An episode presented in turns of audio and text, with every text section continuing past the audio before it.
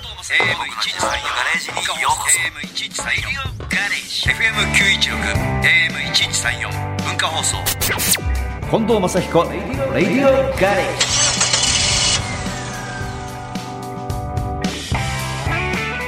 近藤正彦です僕の自慢のガレージにようこそこんにちは。日曜日のガレージクル文化放送アナウンサー、砂山慶太郎です。まずはオープニングのメッセージご紹介しましょう。大阪府もなかさんです。昨年末のディナーショーで、以前、ニューオータニでディナーショーをしたことがあるとお話しされていたので、帰ってからその時のチケットを探したら、ほほ出てきました。え1992年、サマーディナーショー。うん夏にディナーショーをするのは珍しかったように思います当時私は高校生で大人の方ばかりの中、はい不慣れでテーブルマナーもわからず教えてもらいながら食事をしていましたいい思い出です、多分ねこの夏用に出したアルバムがあったんですようね、んそのアルバムのツアーの一環で行ったと思うんですけども、なんかね夏のディナーショーも良かったような気がするうんうんなかなかでも高校生でしょそうですね32年前ですかね、すごいね高校生でディナーショー来れるいやーお小遣いじゃねえね難しいと思いますけどそれはもうおなんとか父さんとお母さんお願いして、うんもう私行かなきゃもう勉強しないとか言ったのか言なったんでしょうね、きっとうね。ん家でしてやると か。もしくはもうおお年玉を前借りした か夏にね、じゃないと来れるわね。うんいやー、嬉しい。家でもせずよかったですね。家でもせず。ずね。はい。えーありがとうございまモしナカた。さんありがとうございました。ではオープニングナンバーです。千葉県のラジオネーム、光一さんからのリクエスト、近藤正彦さんで、ブルージーンズメモリー。では、ブルージーンズメモリーのリクエストをくれた光一さんのメッセージご紹介します。野村さんとのガレージトークの中で、うん。タノキントリオのコンサートの話がありましたが、はい。私は小学生の時に見に行きました。球場は5万人のファンで超満員。これ、後楽園ですね。後楽園ですね。えーチケットが取れず球場に入れなかったファンが4万人日テレのゴールデンタイムでも生中継され本当にすごいコンサートでしたそんな歴史に残るコンサートを生で見ることができて私は子供心に幸せ者だと思いましたマッチがブルージーンズメモリーを歌った時「さよならなんて言えないよバカ野郎のバカ野郎」を5万人のファンと一緒に叫んだことは私の一生の思い出です確かにすごいでね。すね確かにね、5万人のうん、たのきんで、3人でやってよ。うん3人でコンサートやって、5万人が入って、うん5万人が全部俺のファンだった。んん んだって5万人がバカ野郎って言ってくれたってことはいやまあまあさ。そうですねでしょはいまあ、よっちゃんのファンの方も、としちゃんのファンの方も、はいまはあ、い一緒に言ってくれたんでしょうね、きっとね。まあでもこの瞬間はねう、ん。もうみんなでそう心一つですからね。俺、すごいニュース持ってんの、一つな。んですすっごいニュース持ってるすごいニュース。放送できますか放送できる。はいなんで、そんな危険俺。すごいニュース持ってる。すごいニューースなんです。ス。よっちゃんとう、んこの前話して、グッズの話したでしょ、いコンサートグッズの。で、さよならなんて言えない、バカ野郎、バカ野郎タオル作るって話したでしうんうょ。んできたかできたんら。 できだ。たで。きたんだ。まだサンプルですけどね。はい。 あの、ただのバカ野郎じゃなくて、うんマッチのバカ野郎になってますから。 そっちなんだ。そっちですから、はい楽しみにしててくださぜい。ひそれもゲット、はい皆さんしてください。光一さんからのリクエスト、近藤正彦さんでブルージーンズメモリーでした。 FM916、AM1134、文化放送、近藤正彦、レディオガレージ。さあ、ガレージには先週に続いて、卵ソムリエ料理研究家ゆかりさんにお越しいただいています。今週もよろしくお願いしまよろすし。くお願いします。まなあ、んか調理師免許もお持ちですよね。はい。で、美容師さんはい、そうです。美容師の免許も持っております。そうだと思ったのね。そうだと思いました。もうどこら髪辺の毛がピカピカだもん。 お顔はツルツルで、うん。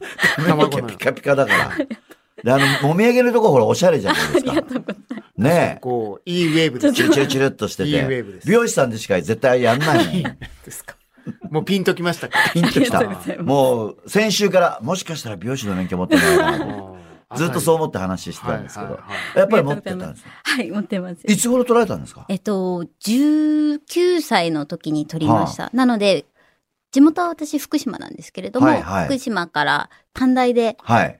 美容の短大に行ったんですけど、はいそれで卒業するときにうん美容師の免許も取って。で、一応そういう仕事もされてた時もあったんですかそうです。1年間ほど、あの あ、、髪の毛洗ってあげたり洗とかっ。てとか、あとカラーしたりとか、やってましはた。あアシスタントで。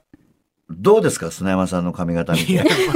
別に僕の髪どうでもいいじゃないですか。なもんうでいや、美容師から見た砂山さんの髪型って。 10年ぐらい何も考えたこともない。ないですか、はいへなんかすごくさらっとしてえね、ねいい感毛じで。質がすごいサラサラでさら、さら感じで。羨ましでいもです。立たないです。私。細すぎてもう立たないであ、あもうダメす。。はい。ままだ立ちます俺ももうダメですね。ただ、量が多いんで。量多いっすようんね。ええーサラサラです。ええ 何 いや髪の毛の話になって髪の毛、なんかお互い牽制し合ったら。牽制し合いましたよ。ねうん。いや、俺、砂山さんすごくいいと思う。白髪ないんですか白髪は ないです。ええええ白髪はないですけどね。羨ましい。羨ましい、ね。白髪あります僕もう白髪すごいうんで。んごまかしてくる。馬場ちゃんぐらいあります、僕、多分。いやええ馬場ちゃん伝わらないと思います。馬場さんは白髪ですね。白髪ですロマンスグレーのねう、なになってます。作家さんがね。さすいませんすいませんでした。余談でした。余談です。さてさ て、はい。卵今週は、はい卵ソムリエのゆかりさんが、より美味しくなる卵料理を紹介してくれます。いいですね。こまあレシれ、ピ。これだ。これが100万人超えのうん。ありがとうございます。そうです。レシピですね129万人。 129はい万人。じゃあまずは、はい。えーまずは、冷めても柔らかい卵焼きです。卵焼きね。はい。うん。通常、まあ、卵焼きって、お砂糖とうかんだはいしで味付けして巻くと思うんですけれども、このふわふわの卵焼きは、うんマヨネーズを入れるんですよ。へーおーそうです。で、入れ方もポイントがあるんですけど、はいマヨネーズをそのまま卵の中に入れると、うんマヨネーズがダマになってしまって、うまく混ざりきらないんですね。あーそれを、マヨネーズをきちんとお水で溶かして、卵と混ぜると、すっごくふわふわの卵焼きになるんですよ。うわこれはちょっと簡単だもんね。そうです。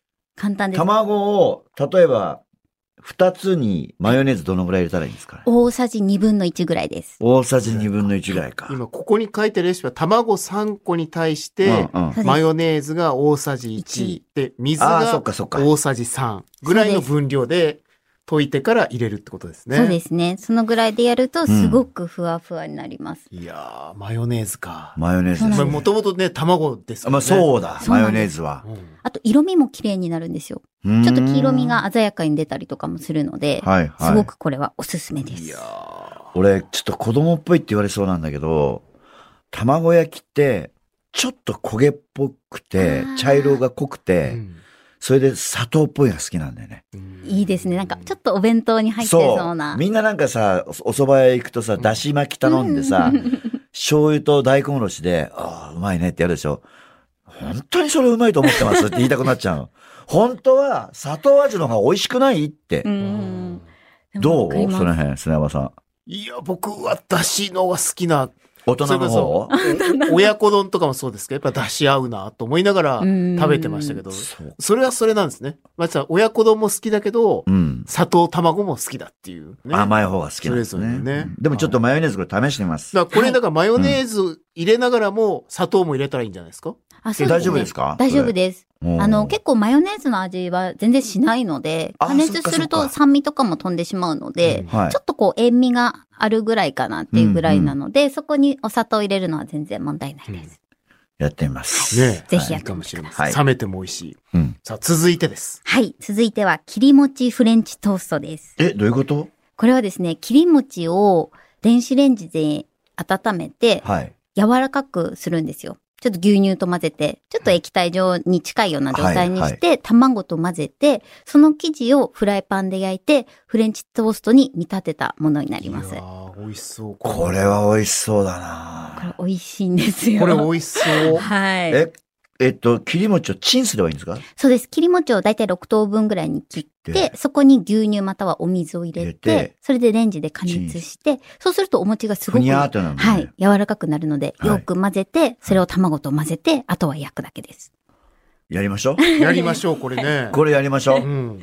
ぜでひやっていただきた焼いい。て、なんかつけて食べるんですかそうです。メープルシロップでも、まあ、ちそょっっとち、系か。はい。あの、でも、ちょっとお砂糖を入れてるので、うん甘い系でやっていただいてもいいですし、しょっぱい系で食べてもすごく美味しいです。お砂糖もをと抜もいて。と餅ですもんね。そうでうんす、そうです。どっちでも楽しめると思います。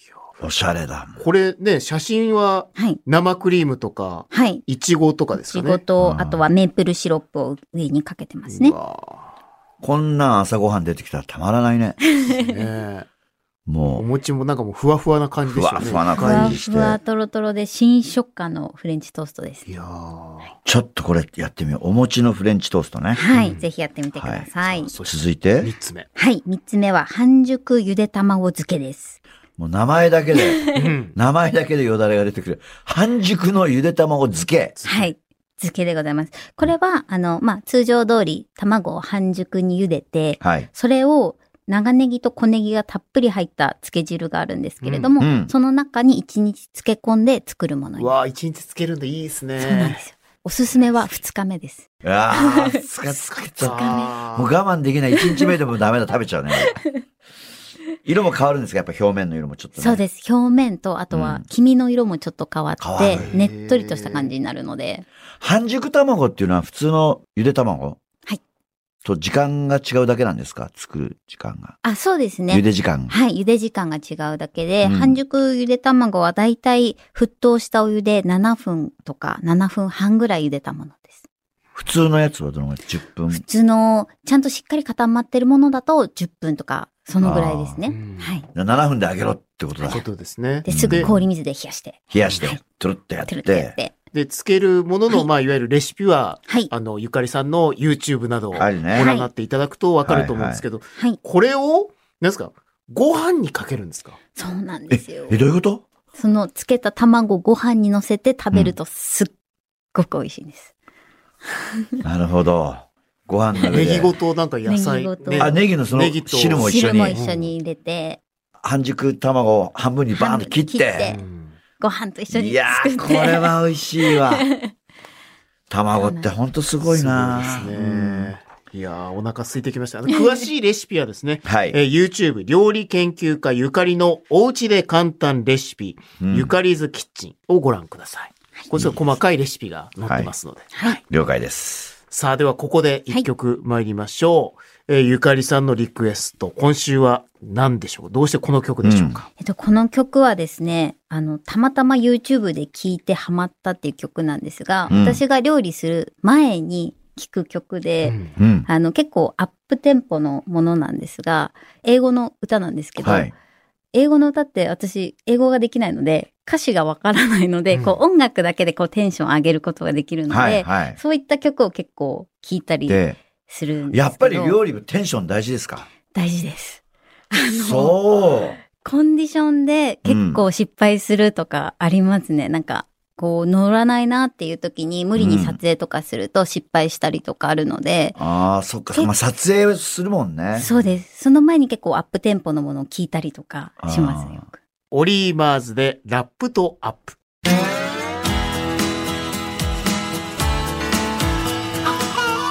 文化放送近藤正彦レディオガレージ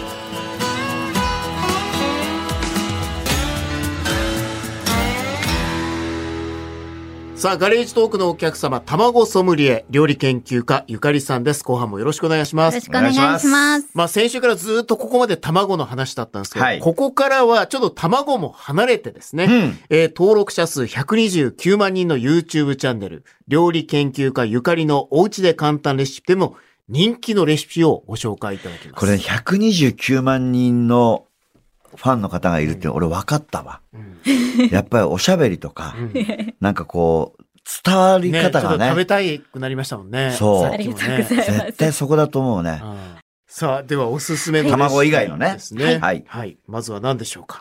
はい。最初はですね、簡単なお酒のおつまみレシピですね。うんえー、キューちゃん漬けになります。おー、あの、はい Q ちゃんみたいな感じ。そうです。市販で売ってるようなキューちゃん漬けをお家で作れるレシピなんですけれども、うん。これはキュウリをですね、沸騰したお湯にうん。 10時間、まあ一晩ぐらいですね、つけておくんですよ。えずっとガスつけっぱなしあ、つけっぱなしじゃないです。沸騰して、キュウリを入れて、再沸騰したら火を止めてう、んそのまま一晩置くんですよ。ああ、そのまま置くだけね。はいんで、そうすると、キュウリがすごく柔らかくなって、味が染み込みやすい状態になるので、そこに、まあ、塩昆布だったり、塩昆布、生姜、うん。お醤油うん、米酢、みりん、砂糖、料理酒など、合わせたものを入入れれてて、漬け込むだけです。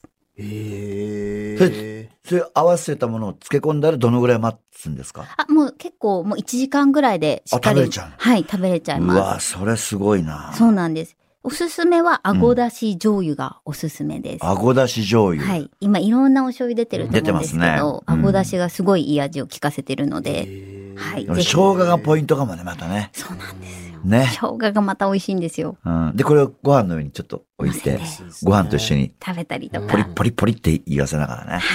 こうお湯にね、10時間っていう発想がまずないですもないんないねな。いきゅうりをねう。ん。そうなんですそよ。こがポイントなんですね。なん でそれお湯に10時間って分かったんですかあ、これはですね、実は、あの、教えていただいたレシピで、うん。あの、知り合いの方が作ってるキューちゃん漬けがあって、すごく美味しくて、うん。で、それを教えてくださいって 言言っっ、てた。はい、秘密で教えて秘いただい密て。の、言っちゃ言っちゃったんだ、こ言っちゃいれ。ましたすいません、言っちゃ いまばしらしちゃったんだ。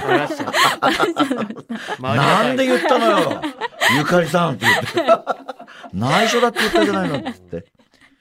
教えてもらえた人はありがたいですた。はねい、。そうなんです。続いて。はい、続いては、簡単肉レシピのうん豚の角煮です。いやこれもたまらないね。大好き。うんはいうんでこれ実はですね、炊飯器で簡単に作れるんですよ。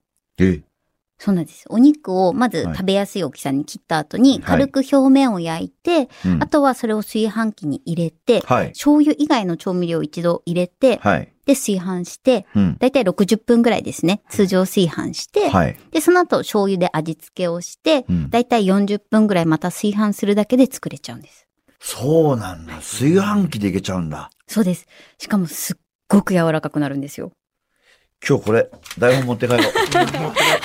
これ、絶対やるわ。やるわ。ありがとうございます。炊飯器はやっぱこういうね、お芋とかもなんかすごい柔らかくなる。いけるん柔だよらねかくなりまうす。ん特にお肉の料理はおすすめです。この写真がまた、ね、確認の写真の、いい照りですね。右右上、見てくださいよ。右上。ちゃんとゆゆで卵卵 があるんですね。はい。卵ソムリエ。そうなんです。ねじゃあ次は、はい。続いて、えー簡単電子レンジレシピ、豆腐餅でございます。豆腐餅。はい。通常お餅っていうとやっぱり切り餅だったりとか使うと思うんですけど、これは絹ごし豆腐と片栗粉と、あとはお砂糖の材料3つだけで作れるレシピになります。へえうん。いわゆる豆腐がお餅っぽくなるってことですね。そうです。豆腐に片栗粉を加えることで、おはい餅のような食感になるので、おーそこに甘くしたい場合はお砂糖、うんまたはしょっぱくしたいときは塩かまたは醤油を入れて、あとはレンチンして混ぜるだけで作れます。すレンジでやっぱチンするんですね。はい、チンします。うーんそうするとすごくお餅に近いような食感になりまへす。え。これはでも、お餅よりヘルシーですね。そうです。すごいヘルシーです。ねえカロリーも抑えられますし、これはちょっと簡単だな。ね、はい。豆腐に片栗粉、うんレンジでチン。チン。ちょっとお餅っぽい食感を求めるときにはたまらないですンたね。まらないんですなね。りうんますね。はい。で、続いてははい。続いては、はい。えー簡単ヘルシーレシピのキャベツ焼きです。キャベツ焼き。はい。うん。ぱこれっはと見、お好み焼きみたいにもああ、そう見いえうまことすけどか。ね。そうですね。あの、大阪とかでよく、大阪の屋台とかで食べられてはるい料理なんですはいはがい、これを、まあ、お家でも簡単にできるっていうのでご紹介したんですけれども、はいこのポイントとしては、キャベツの切り方にあるんですよ。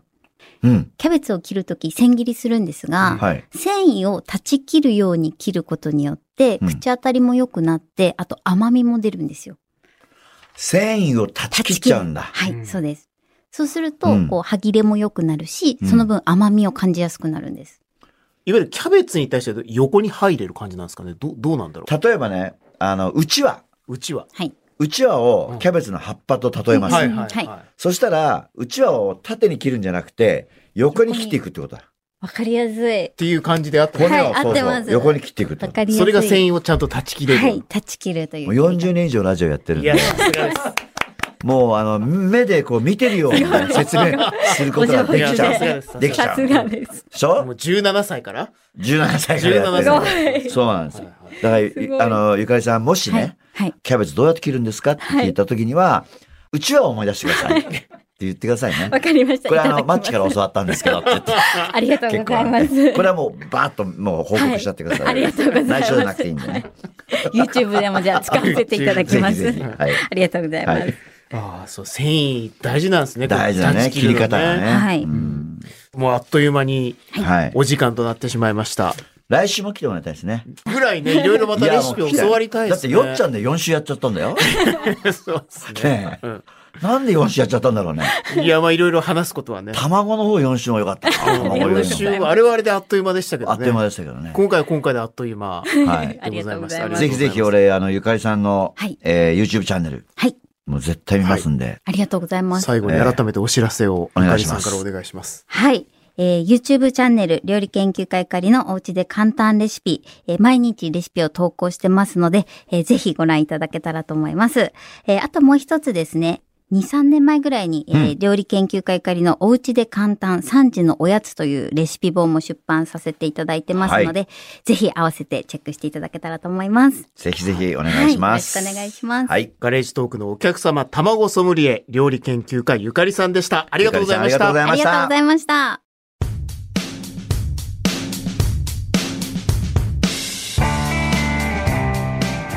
これ、129万人の、 YouTube の登録 YouTube 者。はい。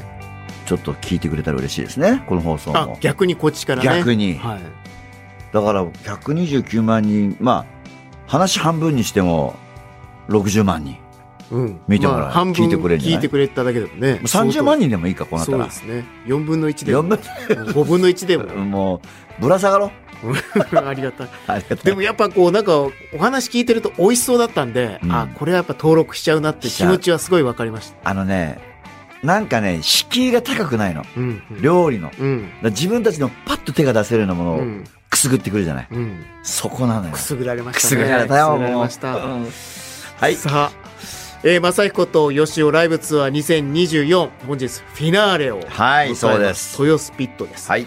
えー、正彦今度、還暦ダッシュ59ライブツアー2023、2024。こちらの第2弾は2月10日の島根からスタートして、広島、千葉、茨城、和歌山、岐阜、長野、石川、神奈川、大分、山口と、えー日本中を駆け巡ります。3月23日土曜日、3月31日日曜日は、こちらまた、正彦と吉尾も混ざりつつ、そうですね。夜音で、です。夜音でライブはいがございます。そして、7月19日。日近藤正彦60歳の誕生日は日本武道館でのサ還ンキ暦コンュサーーベトリーマッチです。素晴らしいまさに本当還暦を迎えた 還ね暦719、はいぜひお越しくださ本い当。ここに向かって還暦ダッシュをしていくね形にな結って構いま今す大変な作業やってるんです、これ。ですか60公演目指してますから。うわー還暦ダッシュを、ええ本当にじゃだかあらここで60公演目になんとか武道館。うんいやーじゃあ終わらないですねすごいことやってますはい還頑張暦りダッまシすュもまだまだ続くってことですね、さあ近藤正彦レディオガレージでは皆さんからメッセージをお待ちしていますメールアドレスは近藤アットマーク JOQR.net KONDO アットマーク JOQR.net です X はハッシュタグ近藤正彦まで漢字レディオガレージをつけて参加してくださいはい。聞き逃してしまった方やもう一度聞きたいという方はラジコやポッドキャスト QR でもお聞きになれますメールお待ちしています。レディオガレージ、ここまでのお相手は近藤正彦と、日曜日のガレージクルー文化放送アナウンサー砂山慶太郎でお送りしましたまた来週このガレージでお会いしましょう。